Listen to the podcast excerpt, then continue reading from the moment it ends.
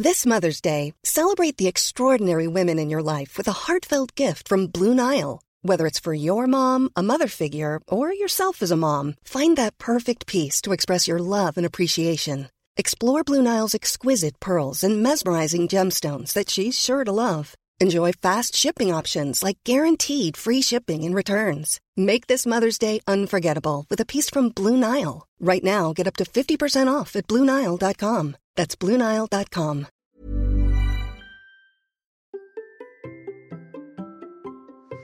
Pourriez-vous imaginer de courir, nager, rouler à vélo sans voir? C'est ce que fait mon invité et il le fait de manière très très très très rapide. Allez, c'est parti. Bonjour mes champions, c'est Bertrand, bienvenue dans Kilomètre 42, le podcast dans lequel nous parlons de course à pied, mais surtout de mouvement et d'un mode de vie plus sain pour lutter contre la sédentarité. Il y a quelques années, j'étais un gros hamster obèse de plus de 105 kg. Après un rééquilibrage alimentaire et la reprise du sport, j'ai perdu 27 kg et je me suis lancé dans le défi de courir un marathon. Maintenant, mon ambition est de devenir champion du monde de mon monde et de vous aider à en faire de même en vous lançant vos propres défis. Toutes les semaines, je partage mon expérience, des conseils et des rencontres avec des personnes inspirantes. Et mon invité du jour est triathlète, et probablement le plus rapide de tous ceux que j'ai reçus. D'ailleurs, sa difficulté est de trouver quelqu'un qui aille aussi vite que lui pour l'accompagner. Car Thibaut Rigaudot est déficient visuel, une maladie lui fait perdre la vue depuis des années. Lui, qui a toujours été sportif, a fait évoluer sa pratique. Footballeur dans sa jeunesse, il est passé au futsal, puis a découvert qu'il pouvait faire du triathlon. En quelques années, il est devenu l'un des meilleurs de sa discipline et était aux Jeux paralympiques à Tokyo. Avec son guide, ils ont loupé le podium à 28 secondes seulement. Mais au fait, Comment faire du triathlon quand on ne voit pas correctement? Comment s'entraîne-t-il? Quelles sont ses sensations? Quelles sont ses difficultés? Et bien entendu, qui est son guide? Comment se sont-ils trouvés? Comment se passe la relation pendant une course? Et jusqu'où vont-ils aller tous les deux? Eh bien, ça fait partie de toutes les questions que j'ai posées à Thibaut Rigaudot. Allez, c'est parti. Bonjour Thibaut. Bonjour à toi. Comment vas-tu? Eh ben ça va, euh, malgré que je sois un peu fatigué. Alors un peu fatigué parce que peut-être tu sors de l'entraînement, de compétition? Ouais, c'est ça. Euh, je rentre des championnats de France de paracyclisme qui étaient ce week-end. Et ce matin, je me suis entraîné dans, deux disciplines. Donc un peu fatigué. Alors, c'est quoi ces deux disciplines euh, ce matin? Euh, Ce matin, je me suis entraîné en natation très tôt ce matin. Et en fin de matinée, j'ai fait un footing. Donc 45 minutes de course à pied. Voilà, donc le quotidien d'un triathlète. C'est à, à peu près ça, oui. Alors, je vais te euh, laisser te présenter, euh, définir un peu ton, nous expliquer un peu, bah, finalement, qui tu es, ce que tu fais. Bah, on peut, on peut partir sur ça. Euh, en fait, je suis, je suis triathlète et plus particulièrement paratriathlète. Donc, en fait, je fais du triathlon depuis trois ans maintenant. Et j'ai une particularité, c'est que je suis euh, déficient visuel, donc euh, j'ai une vision altérée. Et euh, bah, je pratique les, les, trois disciplines qui sont la natation, le vélo et le course la course à pied avec quelques adaptations dans, dans ma pratique. Alors c'est là où justement ça me ça m'intrigue cette histoire. les adaptations dont tu parles, c'est c'est lesquelles? Parce que j'ai envie de dire quand on voit des coureurs, on a on a souvent on voit souvent des coureurs avec des guides. Oui c'est ça. Euh, mais sur la natation, sur le vélo, comment ça se passe? Bah, il se passe que j'ai intégré un club de, de, triathlon, donc ça a facilité les choses. Et donc en natation, euh, quand c'est euh, quand je m'entraîne en, en, bassin, on va dire, je j'arrive à repérer à peu près la ligne au fond. Donc je fais je fais comme tout le monde. Donc en fait, mmh. je suis la séance comme tout le monde. bah, en vélo, ce qui est compliqué, c'est qu'il faut avoir souvent pareil, un, comme en course à pied, un guide. Donc là, j'ai je suis en tandem. Euh, quand, je, quand je suis à l'extérieur et sinon quand je suis euh, je m'entraîne à l'intérieur c'est euh, sur home trainer donc un vélo d'appartement et puis et puis voilà en fait. les compétitions se déroulent comment? Alors les compétitions c'est un peu différent. on a une particularité, c'est qu'on est guidé dans les trois disciplines par la même personne. Donc on a un guide en natation où on a un lien qui nous unit. nous c'est au-dessus au-dessus du genou, on va dire, et qui fait 80 euh, cm euh, assez un peu élastique. Ouais. Et ensuite, quand on passe en transition, on enlève le lien et euh, on court tous les deux l'un à côté de l'autre. Il me dirige à la voie et au bras. Et ensuite, on monte tous les deux sur le tandem pour faire pour faire la, la, partie vélo. Et ensuite, on descend du tandem et là, on accroche un lien. Donc là, le lien en course à pied il est un peu euh, en triathlon en tout cas, on, décide un peu du lien qu'on veut, donc il doit faire pas plus de 50 cm non élastique. Et nous, on a décidé de le mettre euh, à la ceinture, parce que moi j'ai quand même un reste visuel, donc dans tout ce qui est ligne droite, j'arrive à me repérer. Mm. Et puis en, dans les virages, bah, Cyril me guide avec euh, au bras ou et puis à la voix en même temps. C'est euh, quand, quand j'y pense, parce que l'autre jour j'ai vu en plus un athlète, un coureur aveugle qui cherchait un guide, et je me dis ça va pas être facile de trouver un guide qui galope aussi vite que toi, qui nage aussi vite que toi et tout. Euh, ben, c'est vrai que c'est pas facile. Moi, j'ai eu la chance de progresser très rapidement en triathlon. En course à pied, j'avais déjà une base parce que j'ai fait du, foot pendant très longtemps. Donc euh, voilà, on va dire que, que la pratique de la course à pied, j'en ai fait depuis très longtemps. Et, euh, oui, ça n'a pas été facile au début. Après, faut pas être trop exigeant au début. de toute façon, on va pas trouver forcément des guides tout de suite. Et après, il faut, il faut se diriger vers des associations ou contacter les différents clubs de course à pied du coin. Il y a souvent des gens qui, qui sont intéressés, qui seraient intéressés pour, euh, pour guider euh, des, des, déficients visuels. Et après, le niveau, euh, c'est vrai que plus le niveau du, du malvoyant ou du non-voyant augmente, plus c'est difficile de trouver des guides. Mais bon, euh, pour l'instant, euh, j'ai eu la chance de trouver des guides grâce aussi à la Fédération française de triathlon. Et puis, euh, dans mon entourage aussi, j'ai quelques guides, mais ils commencent à se réduire du fait que mon niveau augmente, on va dire. Et oui, c'est ça, parce que le niveau, mais on l'a pas dit finalement, c'est que tu es un athlète olympique. C'est ça, ouais. J'ai participé aux Jeux, aux Jeux paralympiques de Tokyo après deux ans et demi de pratique, donc c'est quand même une belle ascension, mais je le dois pas qu'à moi, on va dire, je le dois aussi à Cyril, euh, Cyril Viennot qui est, qui est mon guide. Donc euh, voilà. C'est quoi la relation justement que vous avez tous les deux? Parce que euh, c'est c'est quand même des efforts que vous faites. Vous, vous, faites combien de sports ensemble dans, dans, la semaine? Vous êtes tout le temps ensemble ou il y a des moments où vous vous entraînez pas ensemble? Alors moi j'habite à Paris et lui il habite à, Dole dans l'est donc on est on n'est pas tout le temps ensemble mmh. donc on va dire que la plupart du temps on s'entraîne chacun de notre côté mais euh, on va dire qu'en moyenne, on se retrouve une semaine par mois. Après, ça peut, ça diffère, hein, mais on va dire qu'une moyenne, c'est une semaine par mois ensemble, soit chez lui, soit un stage avec la fédération, soit nous aussi, on, se prévoit des stages euh, avec d'autres triathlètes valides pour un peu avoir de l'émulation et progresser et que voilà, euh, on puisse créer des choses à deux et nous, on est beaucoup dans la réflexion et dans la performance, donc on essaie de trouver toujours les, les petits trucs qui vont faire qu'on va progresser encore, que ce soit dans le matériel, dans la position, dans, dans pas mal de choses en fait. Donc, euh, donc voilà. C'est euh, c'est une question que j'ai posée aussi à ceux qui font du swimrun. Je leur ai demandé si parfois, des fois, c'était tendu au bout de la ligne. Il y avait des moments où vous entendiez pas très bien. Euh, alors nous, on n'a pas eu trop de moments, on s'entendait on s'entend pas bien. En fait, on s'entend vraiment bien. On est, on va dire qu'on est assez complémentaires sur euh, sur pas mal de choses. Et euh, on a créé des liens humains qui sont bah, importants. Et pour tous les deux, c'est euh, incompatible avec la perf de toute façon. Donc, si on n'était pas en symbiose quasiment tout le temps, on va dire qu'on n'est pas toujours d'accord sur. Enfin, on est souvent d'accord, mais on n'est pas sur tout le temps sur la même longueur d'onde sur euh, des petits détails quoi. Mais c'est vraiment euh, enfin on va dire que globalement euh, on va dire qu'on a il a un tempérament où il est très très carré sur pas mal de choses. Donc moi ça m'aiguille beaucoup et et voilà. Donc quand on est novice dans la dans la pratique moi je je l'écoute et voilà. Même si même si j'ai mon mot à dire de toute façon donc on est on est dans le partage dans la communication et dans dans l'échange dans tout tout le temps en fait oui, de toute façon, j'imagine que pour toi, c'est important parce que il doit vraiment te guider, te dire ce qui se passe ou qui sait que tu à côté, les adversaires et, tout le monde, tout le monde, quoi. Ouais, ouais, ouais, c'est ça. En fait, ça s'est fait un peu naturellement. au début, il me disait beaucoup, beaucoup de choses parce qu'il connaissait pas du tout le handicap visuel. Donc euh, en course à pied, euh, en natation pas trop, on ne peut pas se parler, mais surtout en course à pied, il m'indiquait beaucoup, beaucoup, beaucoup de choses, les obstacles, etc. Et en fait, il a appris à connaître le handicap visuel mm. et à connaître mes difficultés et savoir quand j'avais besoin de telle ou telle information pour euh, pour euh, pour m'aider. Euh, enfin, j'ai toujours besoin d'informations sur les adversaires, mais quand on fait des footings, etc., il, il sait s'il doit m'indiquer un trottoir, une racine, etc.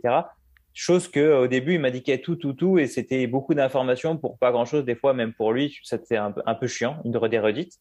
Et puis là, on a trouvé la. Je pense que c'est devenu naturel en fait. On, se parle, il, parle à bon escient. Oui, c'est ça aussi la compréhension, c'est que maintenant il sait exactement ce dont tu as besoin et puis euh, à quel moment finalement il a pas besoin de te le dire. Ouais, voilà, c'est ça. C'est devenu. Euh, en fait, c'est devenu naturel. C'est devenu.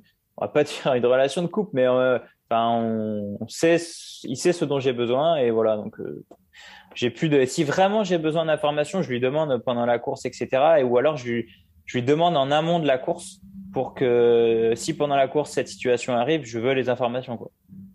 Hmm. Euh, bien sûr, nous, quand on, est voyant, euh, même si bon, moi j'ai un petit problème de vue, mais je vois tout. On a toujours une question sur les sensations que tu peux, parce que les compétitions, par exemple, c'est un eau libre ou pas? Les compétitions de triathlon, c'est un libre, tout le temps. Ouais.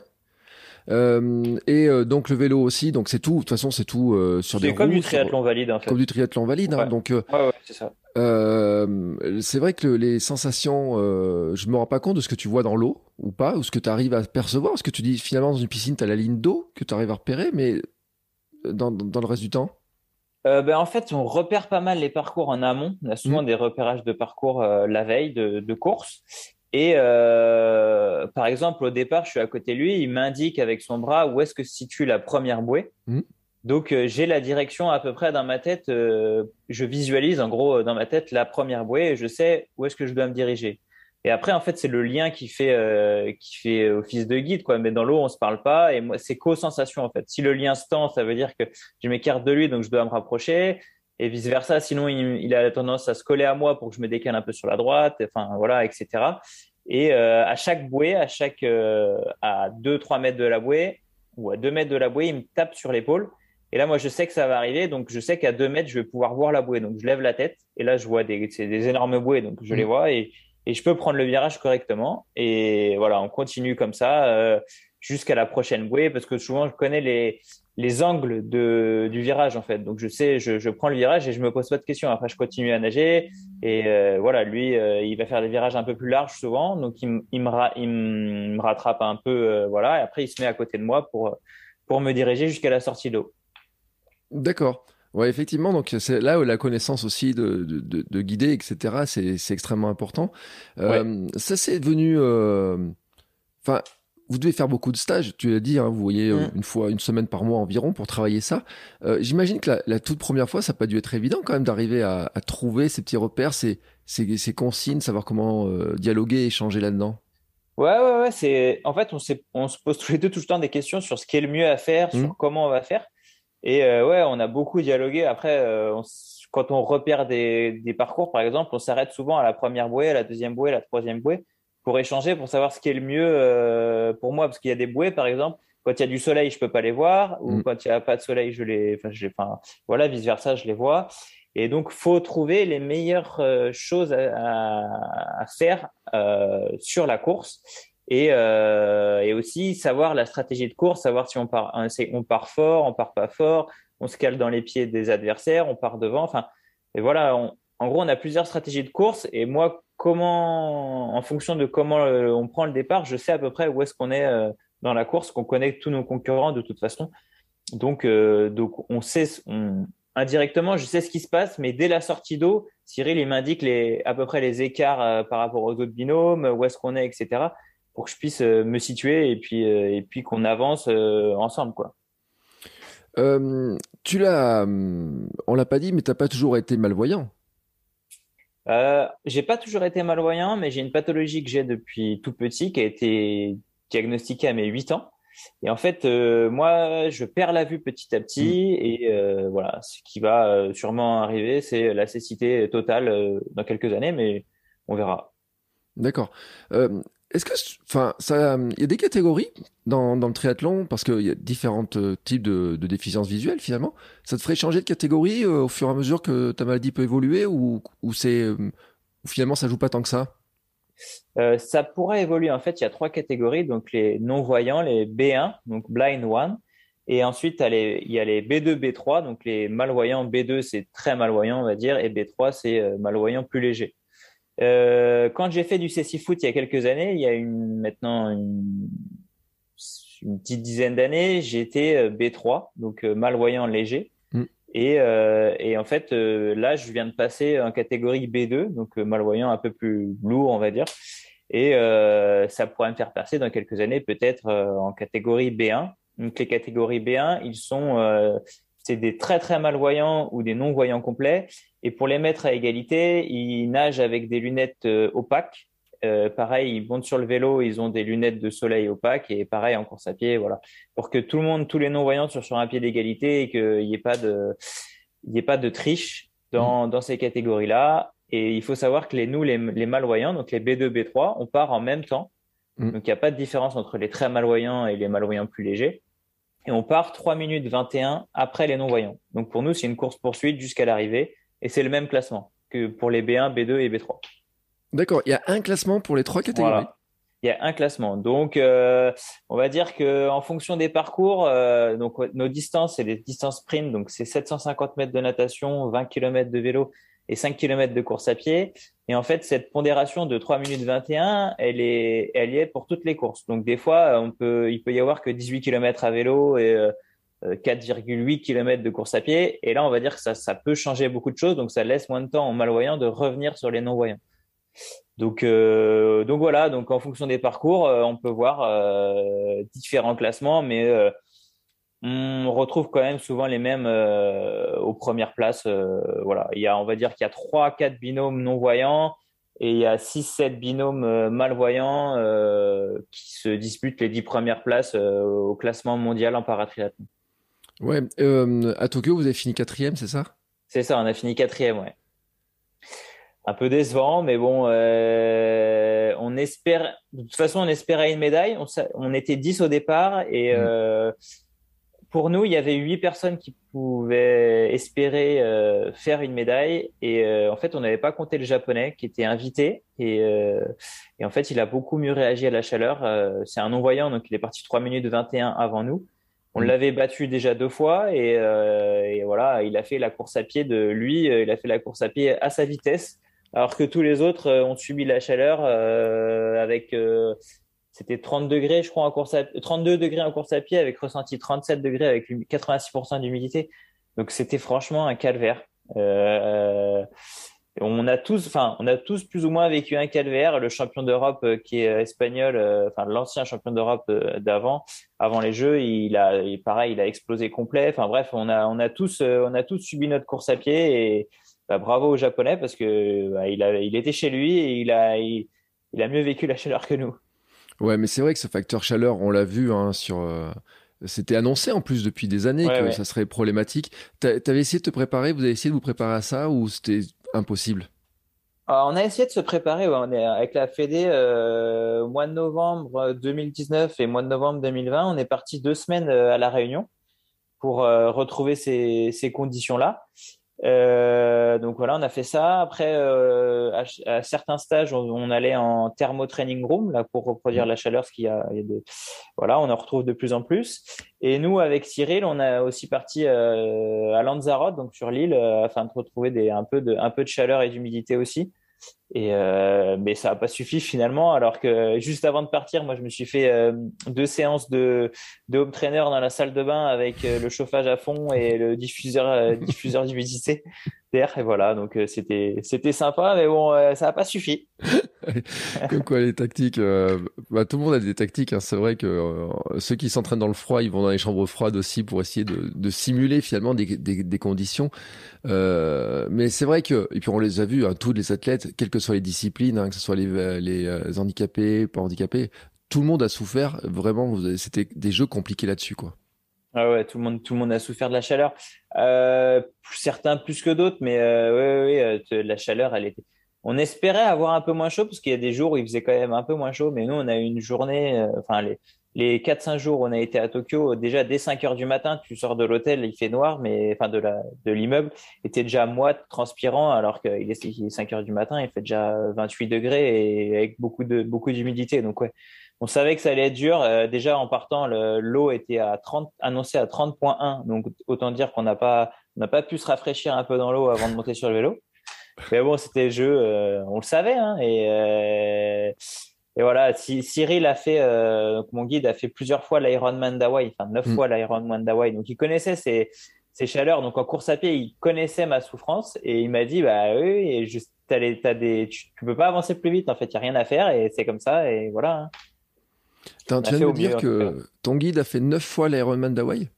Ah oui, mon guide euh, a été champion du monde de triathlon longue distance, donc euh, en valide en 2015, et détient la meilleure performance sur l'Ironman d'Hawaï, la meilleure performance française sur l'Ironman d'Hawaï. Il a fini cinquième et une fois sixième aussi. Donc, euh, donc, bah, alors lui, la chaleur, il adore ça.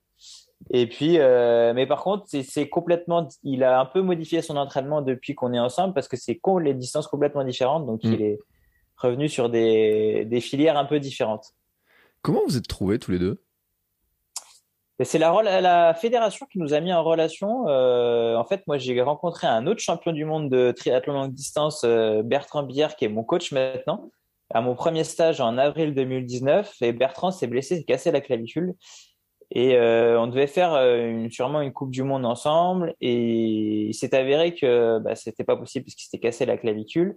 Et Cyril, Cyril Viennot a euh, été appelé par la Fédé pour remplacer euh, un guide d'un autre, d'un autre athlète qui était voilà le, guide n'était pas là. Donc il a fait une coupe du monde à Besançon qui est pas très loin de chez lui avec euh, Arnaud Grandjean aussi un autre un autre paratriathlète malvoyant.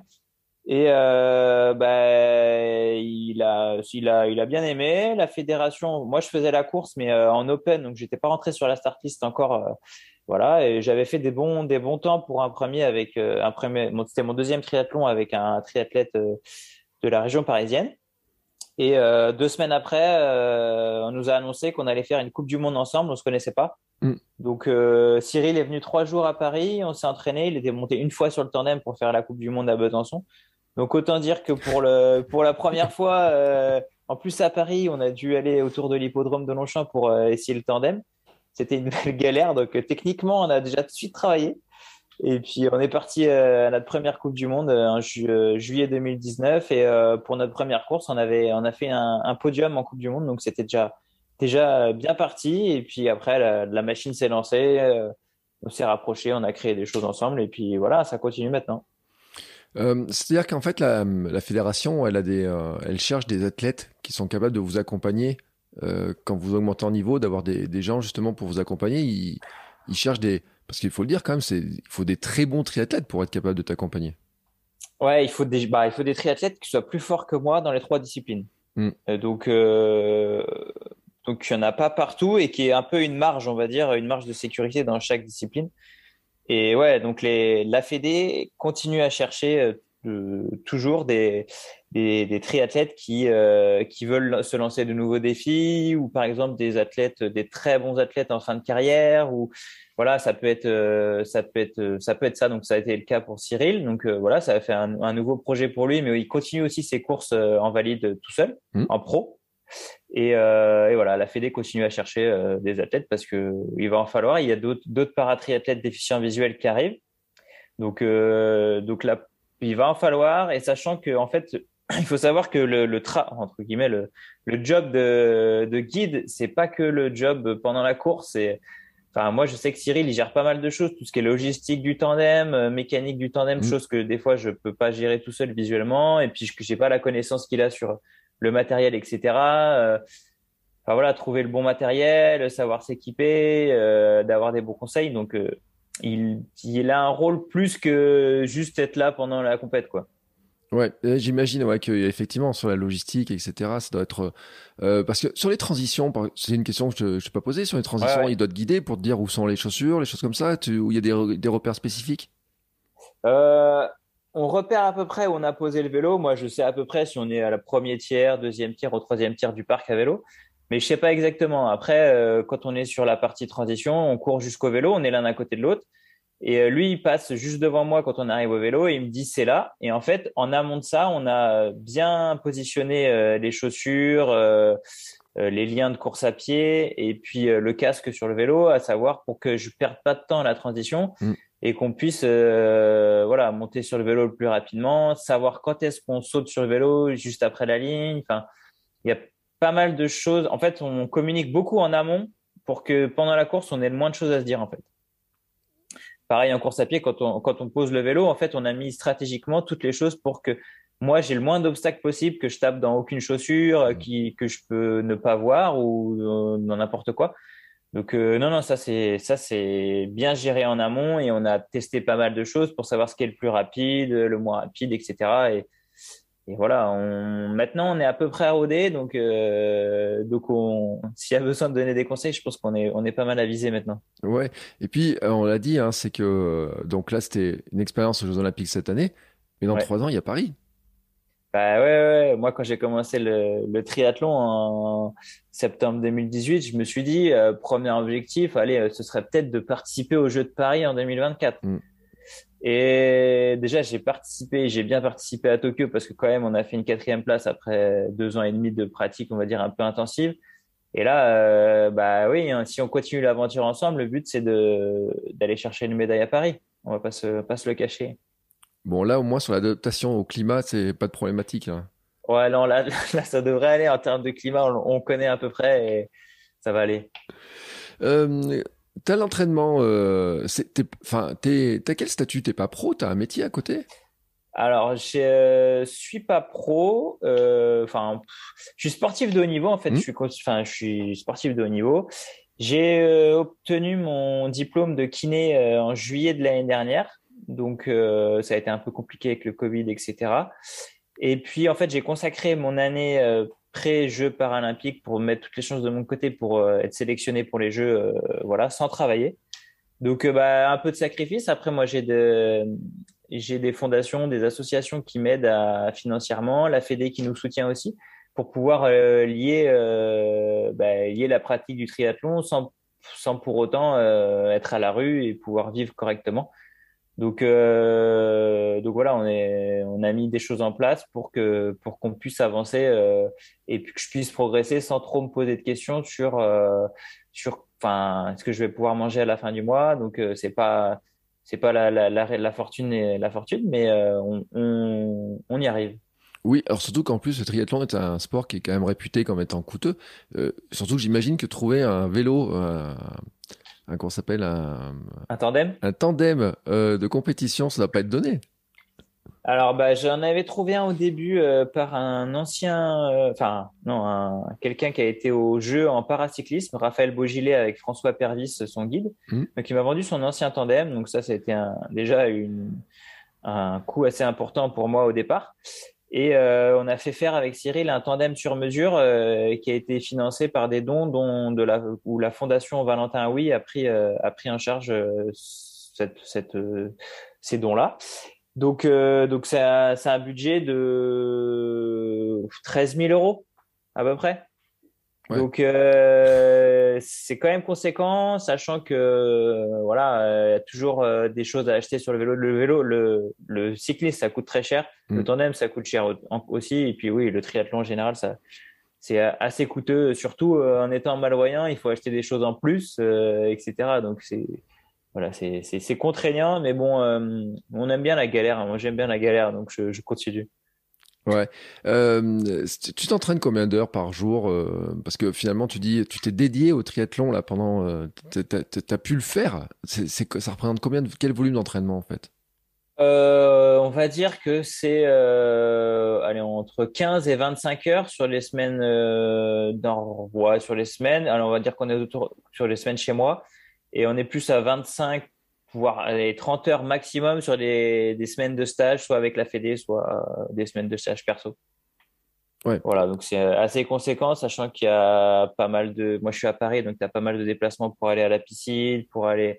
Enfin, euh, quand je m'entraîne qualitativement euh, en course à pied, je vais sur la piste, donc ça, j'y vais en marchant parce qu'en courant c'est un peu compliqué visuellement. Mm. Donc, euh, donc ça prend un peu pas mal, ça prend pas mal de temps. Euh, j'ai enfin faire des séances sur le sur le home trainer, faut les enregistrer, pour les planifier, etc. Non, ça tout tout prend un peu de temps, euh, un peu plus de temps que qu'un valide, on va dire.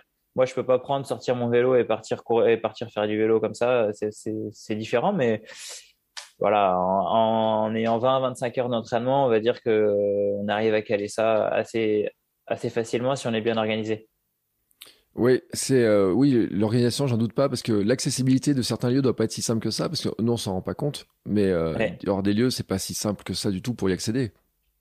Ouais, c'est pas toujours facile. Après, moi, je commence à connaître pas mal de lieux, donc euh, c'est ça. Quand les premières fois, c'est un peu compliqué, on va dire, mais au fur et à mesure, bah, on s'adapte. Mais par exemple, je fais pas mal de séances sur la piste et j'essaye de trouver des créneaux où il y a ni les scolaires, ni les entraînements mmh. d'athlétisme, ni pour m'entraîner en journée parce que le soir c'est compliqué pour moi mmh. parce que je vois beaucoup moins.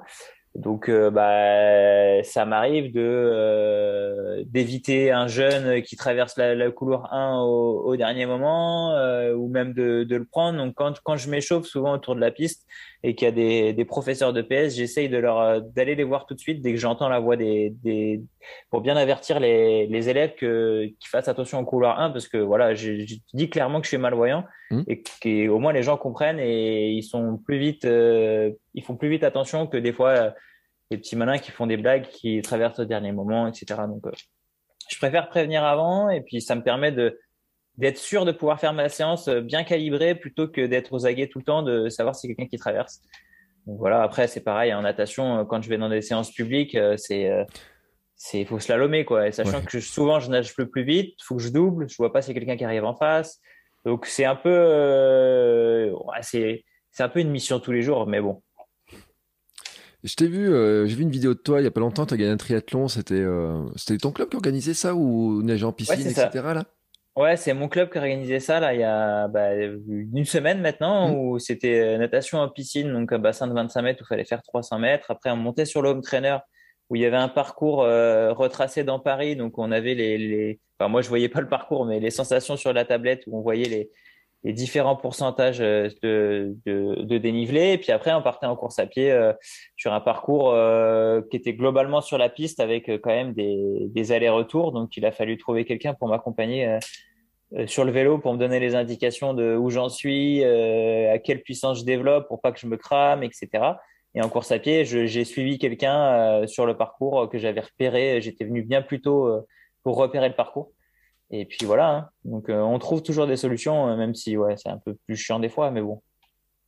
Mmh. Parce que moi j'ai vu la vidéo arriver au début, j'ai pas capté que tu étais malvoyant en fait sur l'instant quand je te vois arriver. Parce que euh, la vidéo d'arrivée, on n'a pas l'impression parce que tu arrives tout seul en plus, on voit pas le que tu as, quelqu'un qui t'aide, qui te guide un peu. Alors si si, en fait il a voulu s'écarter au dernier moment, mais je, je, lui ai dit bah attends tu restes avec moi, tu as fait la course à pied avec moi, donc tu restes avec moi, on est passé, on a passé la ligne ensemble. En fait, je, je le suivais pour avoir un point, de, un point de, un point visuel juste devant moi. Et euh, ouais, après, ça m'arrive de faire des séances sur piste tout seul, comme je disais tout à l'heure. Mm. Mais euh, là, euh, avec la fatigue du vélo et de la natation avant, j'étais quasiment obligé d'avoir quelqu'un pour pour être sûr de pas taper dans les barrières, dans les banderoles, etc. Donc, mais ça m'a permis de, de, battre tous les valides. Donc, donc c'était cool et c'était un petit truc vraiment sympa avec le club. Donc, une super ambiance, super organisation. Donc, vraiment cool. Tu penses que ça peut être des formats qui sont pourraient être intéressants justement pour développer le triathlon et notamment dans les, quand tu as un handicap où ça sécurise aussi, j'ai envie de dire, un peu le, un peu l'espace?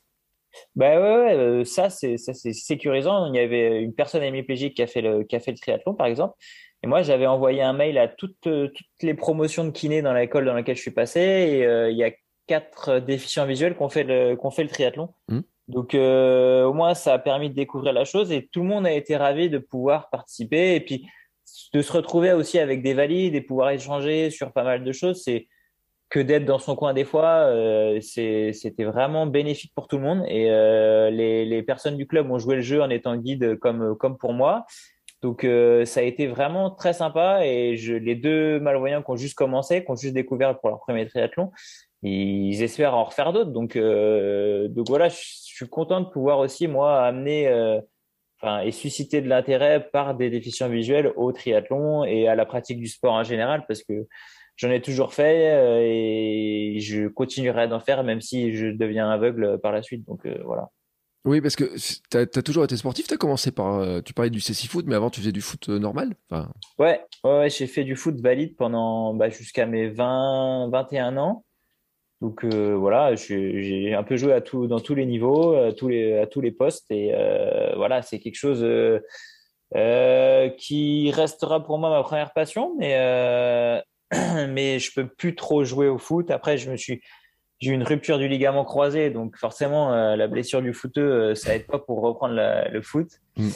Euh, mais je suis toujours le foot, je suis toujours mes, mes potes, euh, mes potes qui jouent au foot en Vendée où je suis originaire. Et puis j'ai pas mal de potes sur Paris qui jouent au foot, donc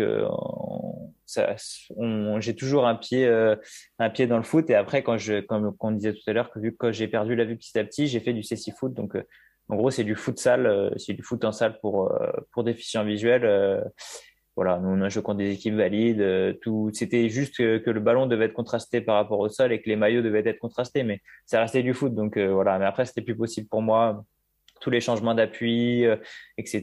Et puis il a fallu trouver une solution pour continuer à faire du sport et continuer à, prendre du plaisir tout en se dépassant et en performant si possible. Et voilà, j'ai trouvé le triathlon. J'ai commencé d'abord par la course à pied un petit peu et je me suis dit, allez, on va quand même complexifier la chose et euh, j'ai vu du triathlon.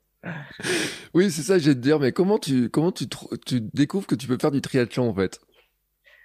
Bah, en fait, euh, ce que je dis souvent, c'est que c'est commencé à passer euh, sur la chaîne L'équipe et mmh. ça m'a intrigué et, voilà. Et j'ai dit, bah, il faut essayer. Je me suis, j'ai allé nager une fois de temps en temps. J'ai dit, ah, c'est sympa de nager. Je, j'ai fait une licence TAPS, donc j'avais déjà fait un cycle de natation j'ai trouvé ça sympa. Après, le vélo, bah, ça faisait très longtemps que je faisais plus de vélo parce que la dernière fois que j'ai pris un vélo, euh, j'ai fini dans une, mm.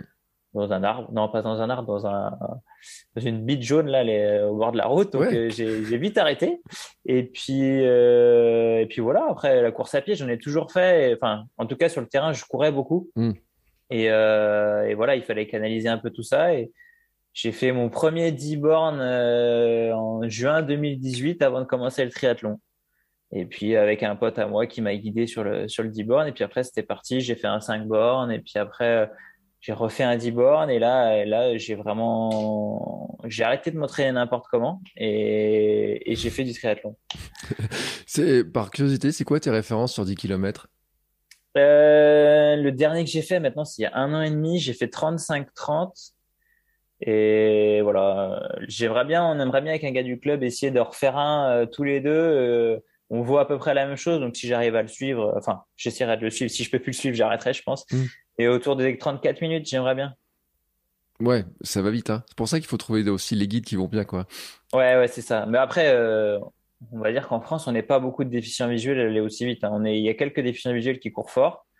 Et ouais, il faut des guides qui soient capables de courir, on va dire, euh, pour être sûr, 32, 32, 30 au 10 bornes. Ouais.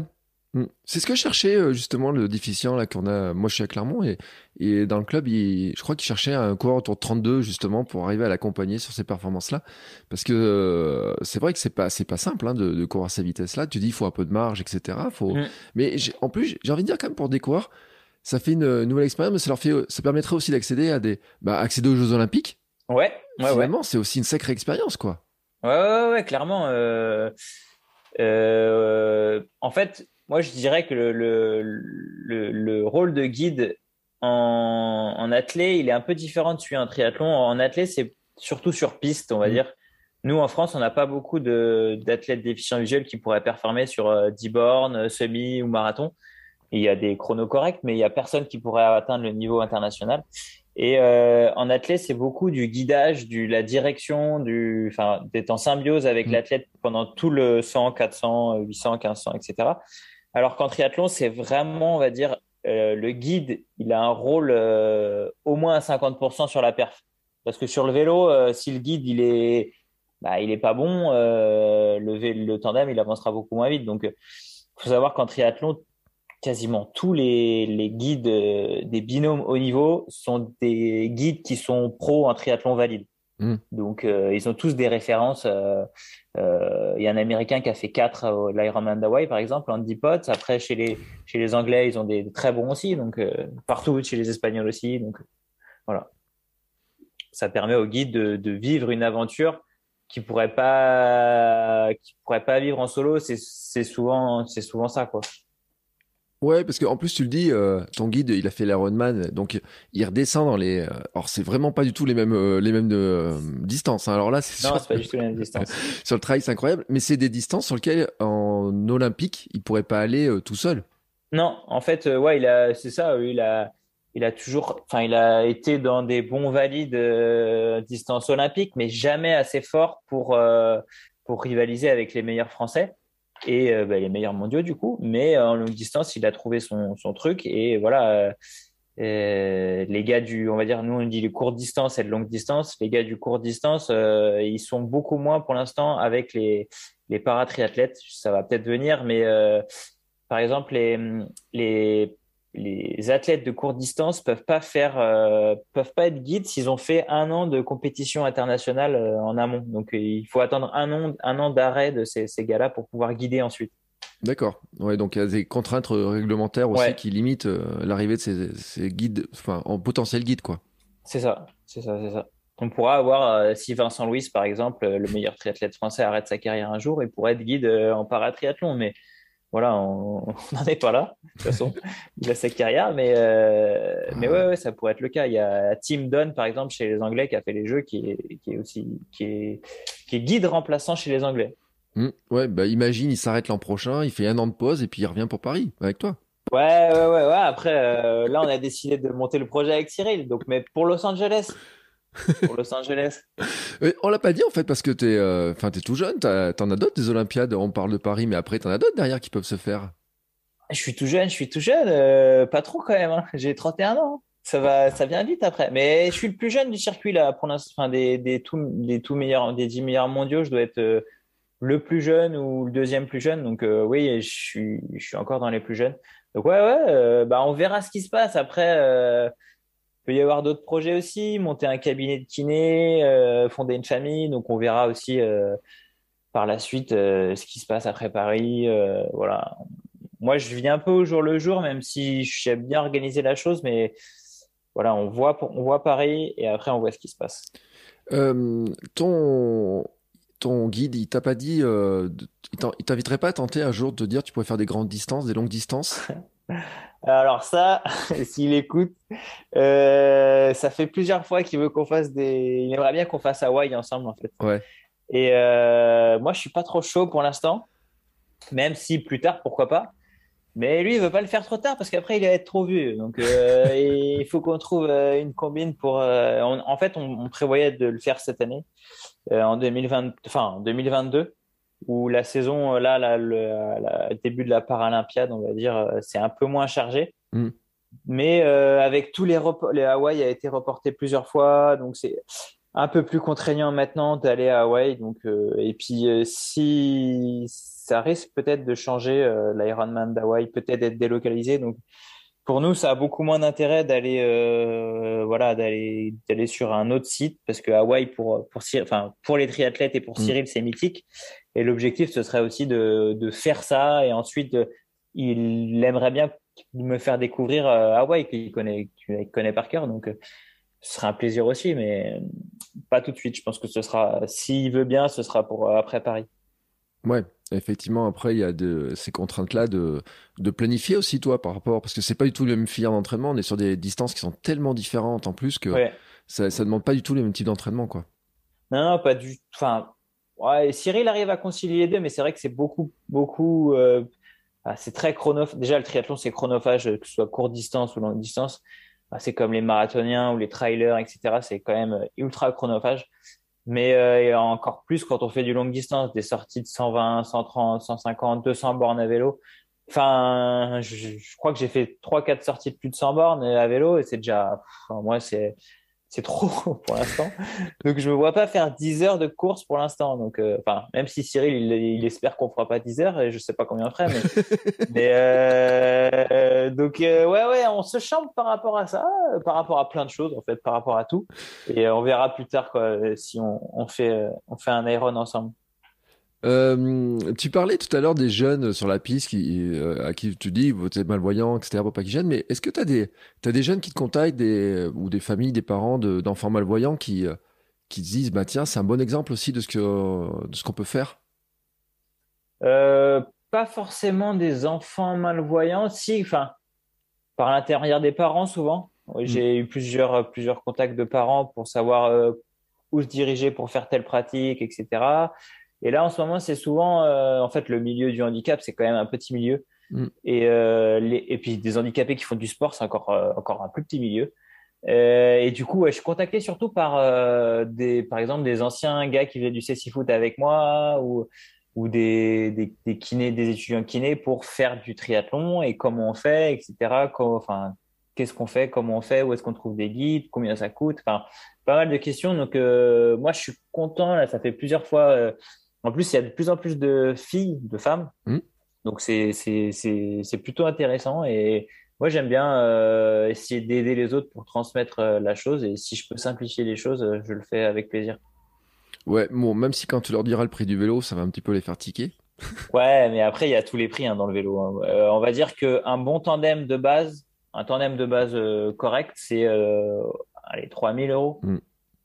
Donc euh, pour un cycliste, c'est ça dépend du cycliste, mais 3000 euros, ça, soit on peut trouver des, dons, soit il faut faire taper dans ses économies. C'est ce que j'ai fait au début, je tapais dans mes économies. Et puis voilà, moi je regrette rien, je voulais tout mettre toutes les chances de mon côté, donc donc c'est ce que j'ai fait. Mais on parlait des jeunes juste avant, mais je me rends de plus en plus dans les écoles, dans ouais, surtout dans les écoles. Je suis pas mal euh, sollicité, surtout par ouais, des écoles avec des projets euh, de label Paris 2024, surtout. Mm. Pour, euh, pour sensibiliser et, euh, et, échanger avec les élèves sur le sport, la vie quotidienne, le handicap, etc. Et choses que je pensais pas du tout que j'allais apprécier. En fait, j'aime beaucoup, j'aime beaucoup. Puis les, il faut, enfin, les enfants posent des questions enfin, de tout type. Il n'y a, a, pas de gêne, en fait. Chose que chez les adultes, des fois, quand on voit une canne blanche ou on n'ose pas trop, un fauteuil, etc., on a un peu un regard sur le handicap, un peu. Enfin, on n'ose pas, en fait. On a peur de soit d'avoir de la pitié, soit de. Enfin, de brusquer les gens, alors que moi, je suis très ouvert par rapport au handicap et d'ailleurs, je préfère en rigoler plutôt que plutôt que dramatiser et avoir de la pitié. Donc c'est chose que je fais avec les, jeunes. Euh, j'aime bien faire ça. Ouais, et puis c'est un bon exemple hein, de, de, ce qu'on peut faire en sport, de ce que ça permet de faire. De, ben, tu parlais parce que euh, tu on a parlé de Tokyo, on parlait des Jeux Olympiques, mais il y a les compétitions, tu as les championnats d'Europe, les championnats du monde, des choses comme ça aussi. Ouais, ouais, y a tout, y a maintenant on trouve de plus en plus de ouais de dans toutes les disciplines, on trouve des, des possibilités de faire du handisport, mais même au niveau national. Enfin, il y a, y a des, des, choses à faire euh, de, dans toutes les disciplines et à tout niveau en fait. Donc, euh, quand on aime la compétition ou même le loisir, on peut, euh, on peut se débrouiller dans, dans la discipline qu'on veut. Bon, après, un, un mec qui est, qui est malvoyant, euh, ça va être compliqué pour lui de faire du hand, par exemple. Mm. Il n'y a pas encore d'adaptation euh, ultra, ultra avancée, mais ouais, on peut trouver des, des sports assez, assez cool. Ouais, tu disais le CC Foot, c'est quelque chose que tu pouvais plus faire. Hein, sur, euh, étais, tu pouvais plus jouer en fait? Euh, en fait, je pouvais jouer, mais euh, ma vision ayant baissé, ça me ça me permettait plus d'être à mon niveau d'avant. Mmh, et du coup, c'était assez frustrant. Et puis, dès que je changeais de direction, de toute façon, mon genou craquait dans tous les sens. Mais c'était surtout le fait d'avoir perdu un peu de vue, d'être en galère sur le terrain visuellement, qui m'a frustré. Et j'ai arrêté aussi par rapport à ça de j'ai été en équipe de France de CC Foot de 2009, 2010 euh, à 2000, enfin, 2011-2012, parce qu'il n'y a eu qu'une compète. En fait, il n'y a pas eu trop de compètes à cette époque-là. Et, euh, de, plus avoir ce niveau-là euh, fait que j'ai vite arrêté et j'ai eu envie de diriger vers un autre sport où je pouvais euh, prétendre faire quelque chose, en tout cas avec de l'entraînement comme, le triathlon. Bien entendu, sur le sur le les compétitions comme ça, on a parlé des médailles tout à l'heure, etc. Finalement, à part le côté la déception d'être quatrième, t'en retiens quoi? Et la chaleur, on a évacué la chaleur, mais cette expérience olympique, finalement, tu le, qu'est-ce que t'en retires maintenant? Qu'est-ce que t'en gardes en tête? Bah déjà une, bah c'est, on va, on va pas dire que c'était un rêve parce que je Enfin, on espère tout. Moi, je, je fais le triathlon en voulant performer, en voulant atteindre des mm. objectifs. Et c'était un objectif, je l'ai atteint. Donc déjà, je peux cocher la case de l'objectif. Et puis après, c'est euh, bah, d'apprendre de ce qui s'est passé. Voilà, d'un point de vue de sportif, c'est d'apprendre ce qui s'est passé pour pas réitérer la chose. Et d'un point de vue euh, entre guillemets d'avoir des grands yeux ouverts, même si je voyais pas très bien euh, les, les, immeubles, enfin le village en fait, vivre mm. l'expérience du village avec tous ces athlètes, toutes ces nations. Enfin, on, parle le même langage, c'est le sport en fait. Il n'y a pas de pas de barrière. Tu peux parler, enfin tu peux essayer de parler à tout le monde. Je parle pas toutes les langues, et je parle très mal anglais. Euh, mais, euh, mais voilà, l'échange sur pas mal de choses sur le village, c'était énorme. Tous les handicaps, tu vois des choses, euh, tu verras que là-bas.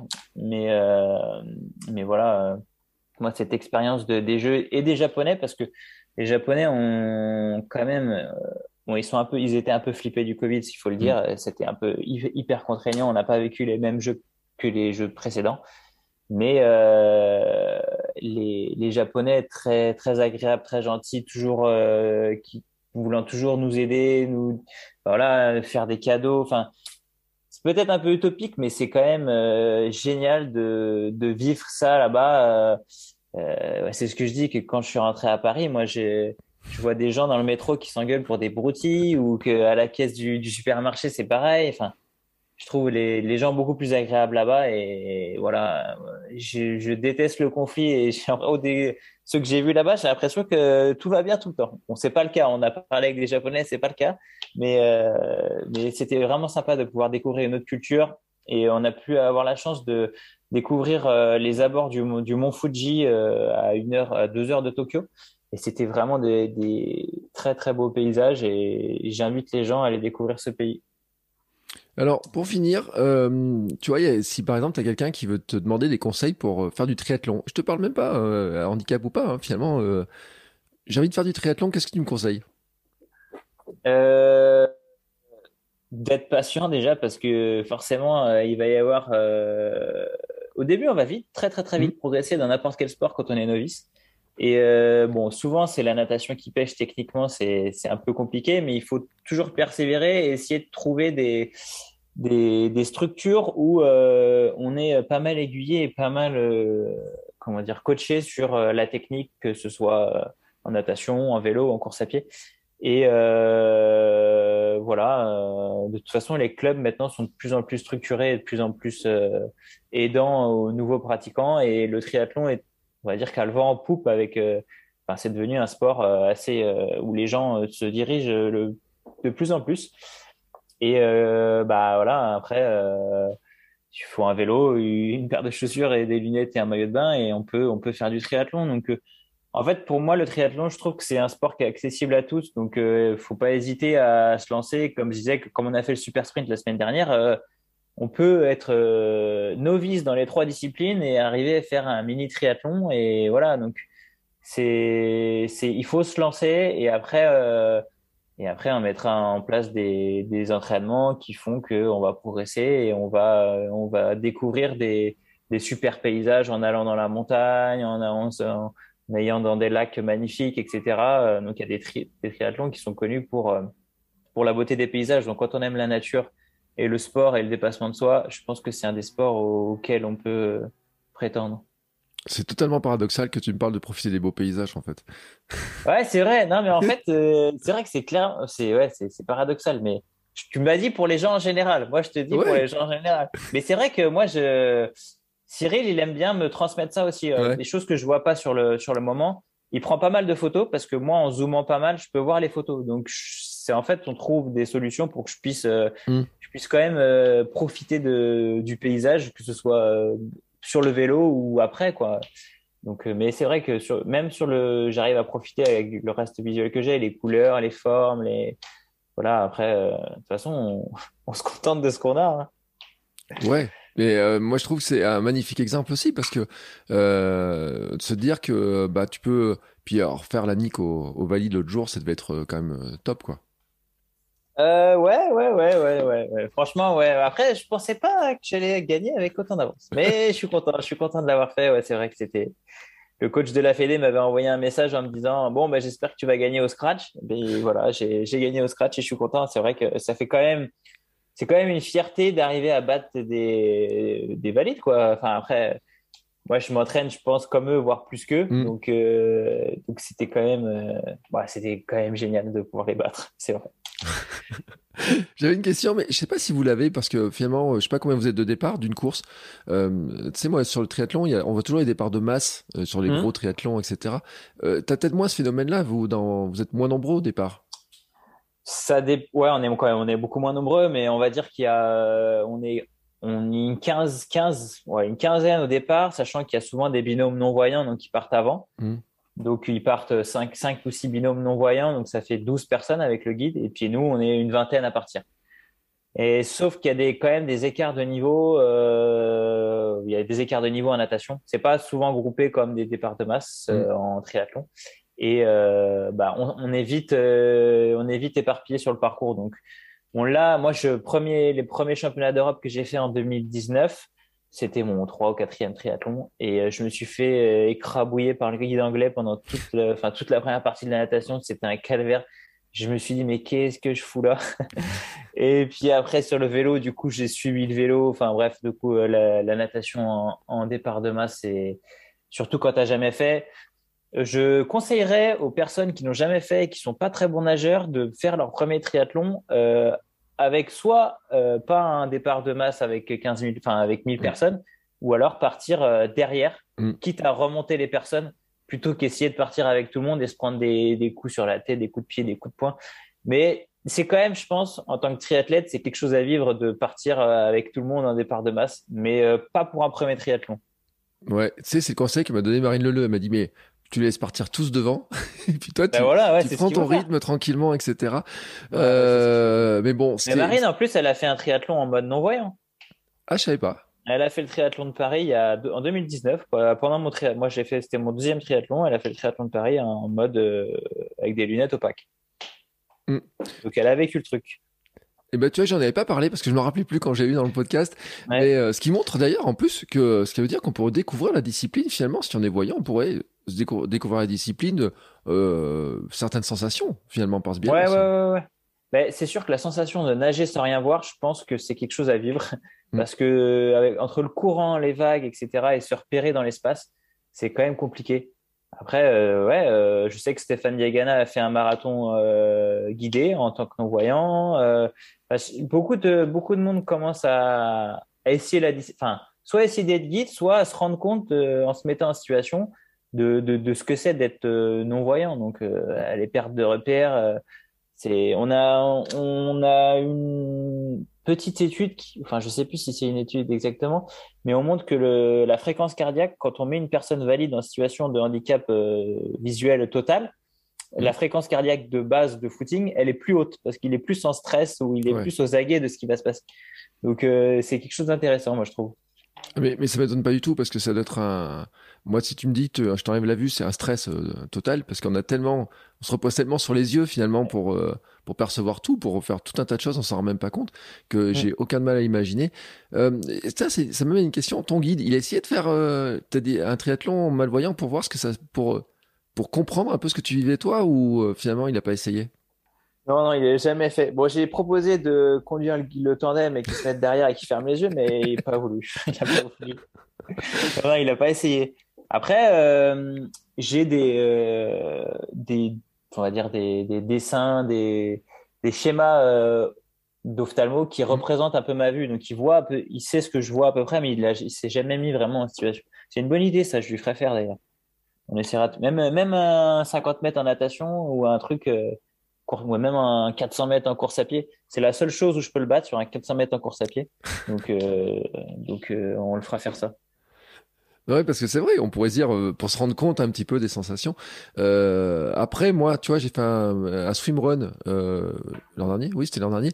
Bon, je t'avoue que dans l'eau, je voyais pas grand-chose non plus. Hein, quand c'est de l'eau. Ah bon, bah. Euh, mais c'est vrai, par contre, ce que tu disais, c'est avoir du monde autour, etc. C'est pas si simple que ça. Euh, mm. Donc, je pense qu'il doit y avoir aussi une habitude hein, d'arriver à, te, à se repérer, de, de se dire, bon, ben, euh, faut pas de stress, quoi, non plus. Faut, faut apprendre à gérer ce stress-là. Ouais, ouais, ouais, c'est. Mais ça, ça me le fait beaucoup plus en course à pied. En fait, en natation, j'ai rarement eu beaucoup de monde autour de moi. Hmm. Mais en course à pied, ça me le fait sur des séances de piste quand je vais avec le club, où on est, euh, des fois, on fait des, euh, des 300, des 400, enfin bref, avec euh, 20, 30 personnes au départ. Donc euh, ça, c'est des trucs que moi, j'ai beaucoup de mal à m'orienter. Et puis là, tu peux pas faire trop ça avec un guide, donc je pars souvent derrière. Et puis pareil, sur des 10 bornes de masse, euh, j'ai déjà fait un 10 bornes, une, la corrida d'ici les Moulineaux par exemple, où il y avait énormément mm. de monde et il faut slalomer et c'est...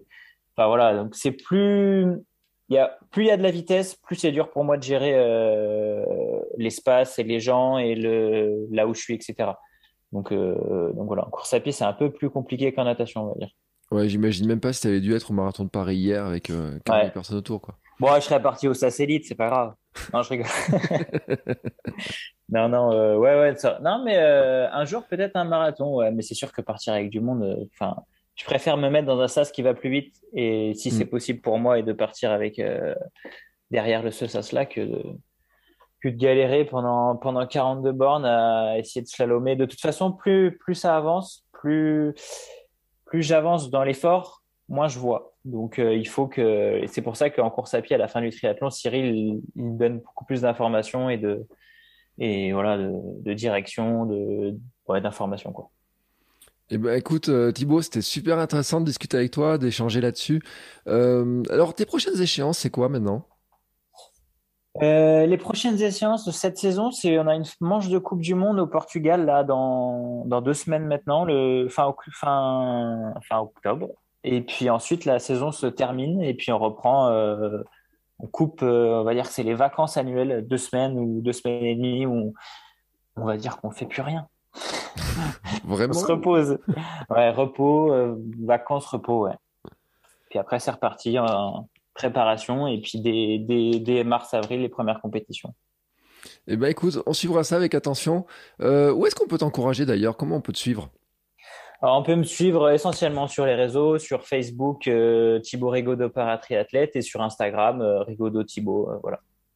Eh ben écoute, euh, je mettrai tous les liens de toute façon dans la note de l'épisode pour que les gens puissent suivre ça. Euh, je te souhaite beaucoup beaucoup de réussite dans tes projets euh, sportifs et hors sportifs parce que euh, on n'a pas trop parlé finalement de kiné, mais tu as, dit tu, pouvais t'installer peut-être en kiné ou euh, développer ça. Ouais, c'est ça. On verra par la suite après le triathlon. Euh, je pense que quand j'aurai plus de temps, m'installer en tant que kiné. Je sais pas où encore, mais ouais, puis moi, je te souhaite bon courage aussi pour supporter les Parisiens tous les jours, parce que quand même. Euh, ah, c'est pas facile tous les jours, c'est vrai. ça, c'est ma petite touche auvergnat, tu sais. Mais j'ai travaillé pendant neuf mois à Paris, donc je sais ce que c'est, effectivement. Ouais, c'est pas toujours facile. Et puis moi, je suis vendéen d'origine, et c'est pas quand je suis arrivé à Paris, ça fait bizarre. Le... Au début, j'avais un peu de mal, mais bon, maintenant, je me suis fait, et bon, je tire la gueule tous les jours. C'est pas grave. je rigole, c'est pas vrai. c'est pas vrai, c'est pas vrai. Eh ben écoute, sur ces mots euh, de petit chambrage vers, vers les Parisiens, non mais ils le méritent. Euh, je te remercie beaucoup en tout cas pour cet épisode. Euh, et puis nous, oh, ben, on se retrouvera euh, la semaine prochaine avec pour un nouvel épisode, avec un nouvel invité, de nouveaux conseils pour bah, découvrir et puis euh, essayer aussi de progresser et pour s'inspirer de tes bons conseils aussi parce que tu nous as livré des bons conseils. Je te remercie beaucoup. Merci à toi, merci pour l'invitation et j'adore les Parisiens. Bon, c'est encore moi. J'ai un dernier petit mot à vous dire avant de vous laisser écouter un autre épisode de podcast. Si vous avez apprécié cet épisode, je vous invite à vous abonner, bien entendu, au podcast. Vous pouvez le faire sur Spotify, Apple Podcast et tous les lecteurs de podcast. Mais aussi, si vous le voulez, à laisser une petite note 5 étoiles sur Apple Podcast. Vous savez que ça aidera le podcast à se faire découvrir et à permettre à plein de gens de découvrir aussi les vertus du mouvement. Allez, ce coup-là, je vous laisse et je vous souhaite à tous une très belle journée.